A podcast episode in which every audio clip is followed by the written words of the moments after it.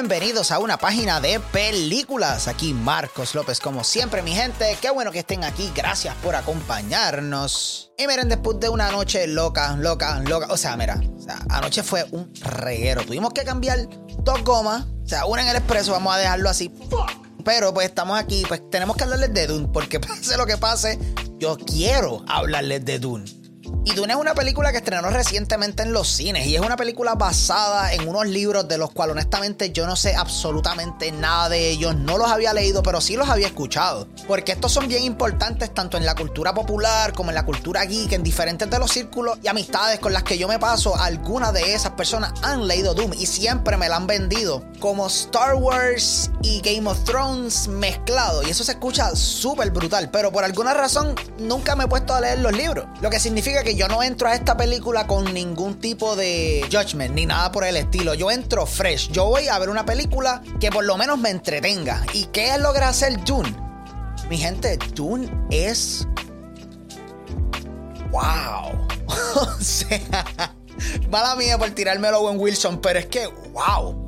Y esta es una película de ciencia ficción dirigida por Delis Villeneuve y con una pelota de cast que incluye a Timothy Chamalet, Zendaya, Rebecca Ferguson, Oscar Isaac, tu prima, Jason Momoa, Stellan Skarsgård, o sea, un reguero de gente. Y en todo el sentido de la palabra, esto es una ópera épica espacial, mi gente. Y eso es una de las cosas que yo siento faltaba en la cultura popular o en los cines de una manera reciente. Porque ustedes saben, yo soy un fan bien hardcore de lo que es Star Wars. Me encanta leer los libros, los cómics, soy bien fan de las películas. Pero aunque las secuelas yo no soy tan fan de ellas, estas no hicieron el impacto cultural que se esperaba de una película como Star Wars en la época en la que vivimos, que es todo tecnología, redes sociales, esto, lo otro, you name it. Sin embargo, yo pienso que Dune tiene la capacidad de hacer ese foothold ahora que Star Wars tan, eh, ¿cómo es que se dice? Tan valió por un momento. Y Dune está ahí porque Dune nos entrega una épica espacial a otro nivel, mi gente.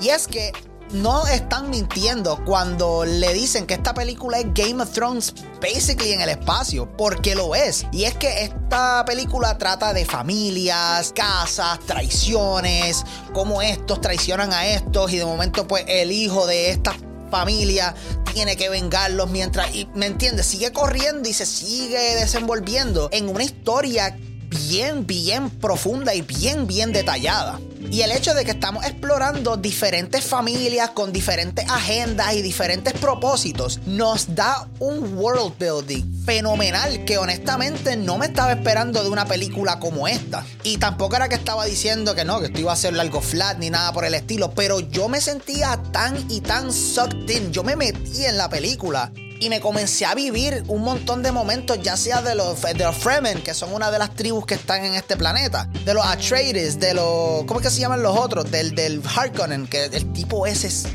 weird, el que flota, deja que lo vean. Que te da un understanding de cómo es que funciona el universo de Dune y funciona por una regla, por una lógica y la respeta, que me encanta que se mantengan consistentes. Y gracias a eso, honestamente, se exploran unas culturas súper interesantes, pero para poder explorar estas culturas tenemos que tener personajes. Y este cast, como les dije, espectacular. Tenemos actores de todos los renglones. Tenemos actores dramáticos, tenemos actores que se eh, caracterizan por ser más de acción y todos aportan algo de una manera fenomenal a esta película. Porque vamos a hablar claro, son un montón de personajes. Y hay algunos que no salen tanto en la película como tal vez el marketing te lo presentaban. Como que no sé si esto se considera un spoiler, pero Zendaya casi no está en la película. Sin embargo, la presencia de ella es sentida a lo largo de toda y tiene un propósito que no es simplemente, ok, pusimos a Zendaya y hay que ponerle en todos los trailers y ahora, y ahora, y ahora, para que esto venda. No, nada que ver. Lo mismo puedo decir de este Javier Bardem. Bardem se te presenta como este tipo misterioso de esta tribu que son como unos nómadas que están súper chéveres y de cierta manera para los que vieron la momia con Brendan Fraser eso me acuerda mucho a los Medjay que son un clan que aprendió a vivir en su entorno y pues ellos pelean ahí y se desenvuelven como si fuese el lugar más chilling del mundo. Pero o sea, si hablamos de todos los personajes nunca vamos a acabar porque todos hacen un excelente trabajo. Momoa extrañamente le da una humanidad súper bestial a esta película porque tiene un montón de líneas que son bien funny de él con Timothy Chamalet, que están hablando, están haciendo el bromance y me encanta. De la misma manera tenemos a Oscar Isaacs, que las escenas de él con Chamalet me daban ese vibe de padre e hijo que wow, o sea, era súper bueno y yo no me esperaba que yo me enchulara tanto del personaje de Oscar Isaacs como lo hice, porque este tipo es tremendo actor. O sea, si ustedes no han visto Ex Máquina, tienen que hacerlo. Este tipo, oh my god, he's so good. Y aquí conectas bien brutal con él y te das cuenta que es un hombre que tiene el peso encima de que, mira, ok, tú eres el noble que ahora tiene que proteger y bregar con todo este planeta, pero sabes que hay un scheme y hay diferentes casas y familias planeando tumbarte la cabeza y tú no lo crees, tú lo sabes, tú solamente estás esperando a que pase. Y pues de las maneras en las que él hablaba con su hijo y le dejaba saber de que mira, el momento en el que yo falte, Tú tienes que tomar las riendas de esta familia. Tú tienes que hacer todas las cosas que los Atreides tienen que hacer. Y es que todo el mundo es tan talentoso aquí.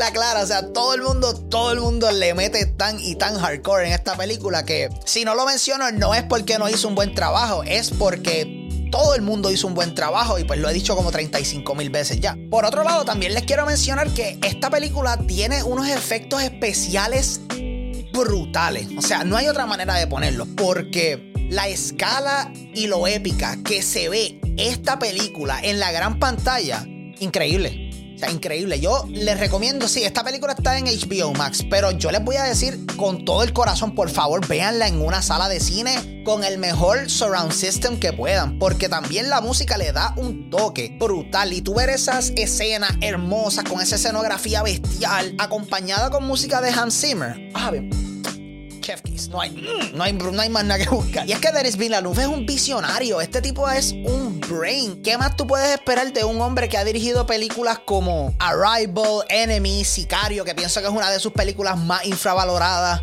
El hombre lo puede hacer todo. Y esto era un passion project para él. De la misma manera que lo era Blade Runner 2049. O 2049, como, como, te, como te mole. Y es que él quería presentar June como él se lo imaginaba, como él lo visualizaba. Porque él siempre ha dicho que ha sido un fan de esta propiedad. Así que para que alguien la, lo haga mal y pateado, mejor lo voy a hacer yo que lo voy a hacer bien. Así que respect para de la nube, ¿verdad? Porque se la tiró bien, bien brutal. Ahora, si les tuviese que mencionar una que otra cosita que no me gustó de esta película, y no son problemas grandes, porque de entrada se los digo, yo amé esta película. O sea, el concepto, los visuales, los personajes, la historia, todo está on point. Pero como ustedes han podido ver, ya en el internet está rondando y incluso en el mismo IMDb ya dice esto. Esto es parte 1 de lo que van a ser dos historias. Y esto la hace sentir como una película que no está terminada. O sea, se siente como una película a mitad porque nunca tenemos la construcción básica de una historia. Ustedes saben, el, primer acto, segundo acto, el eh, tercer acto que es el clímax y pa, se acabó. Pues en esta película yo nunca sentí que seguimos eso al pie de la letra y simplemente tuvimos el primero y la mitad del segundo. Y no es que le estoy diciendo que no hay acción y no hay escenas bien intensas ni llenas de, oh my god, ¿qué va a pasar aquí? No, no, hay par de esas. Pero no hay nada que pase que tú hagas, ok, ok, la película se está acabando y ya, esto es lo que va a pasar. Y no me estoy quejando porque es mejor que lo hagan de esta manera y lo dividan para que puedan contar la historia bien. Porque obviamente yo no he leído los libros, tengo entendido que son tres. ¿Verdad? Messiah. Sí, y Children of Dune. Y Dune. Antes de esto había una película que era en el 84 que narró toda esa historia en dos horas y media. Y esa película no fue tan bien recibida, según estoy leyendo aquí algunos comentarios, tanto modernos como de la época. Se sentía una película que te tiraba demasiadas cosas y no sabía en qué enfocarse. Y pues, aunque me dé ese, oh, que no es una película completa per se, como quiera estoy súper motivado por la segunda parte que viene. Esperemos, porque Ok, no han confirmado una segunda parte y eso ahí me tiene un poquito preocupado. Porque si la segunda parte no sale, ¿cuál fue el propósito de esta? Porque esto se siente como mucho, mucho cero. De la misma manera que Deadly Hollows Part 1 de las películas de Harry Potter, que las he visto saltear así. Mala mía, no las he visto todas, he visto... ¿Cuáles son las que he visto? Ya lo, ya puedo escucharlos a todos ustedes mal. Pues Deadly Hollows Part 1 se siente más como una película de setup para Deadly Hollows Part 2. Y pues yo siento un poquito que Dune Part 1 puede ser eso para Dune Part 2. Pero, o sea, obviamente, Dune Part 1 tiene un montón de cosas para ofrecernos. Puede ofrecernos un universo espectacular, unas culturas preciosas y escenografía y actuaciones que en verdad la sacan del parque, mi gente. Pero en resumen, Chuna es una de las mejores películas que he visto este año. O sea, I'm just gonna say it. Denis Villeneuve demuestra que es un director que llegó para quedarse y esas películas que hizo anteriormente, literalmente ninguna fue un fluke y nadie estaba pensando eso. Pero ahora con Dune, el tipo se está sembrando cada vez más y más en la cultura popular.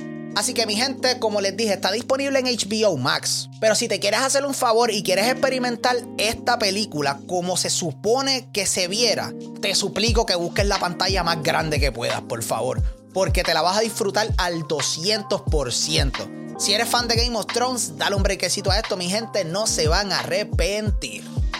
Mira, y la Clara, necesito que la vayan y la vean, porque yo necesito ver Doom 2. Yo necesito ver qué es la que hay con Zendaya.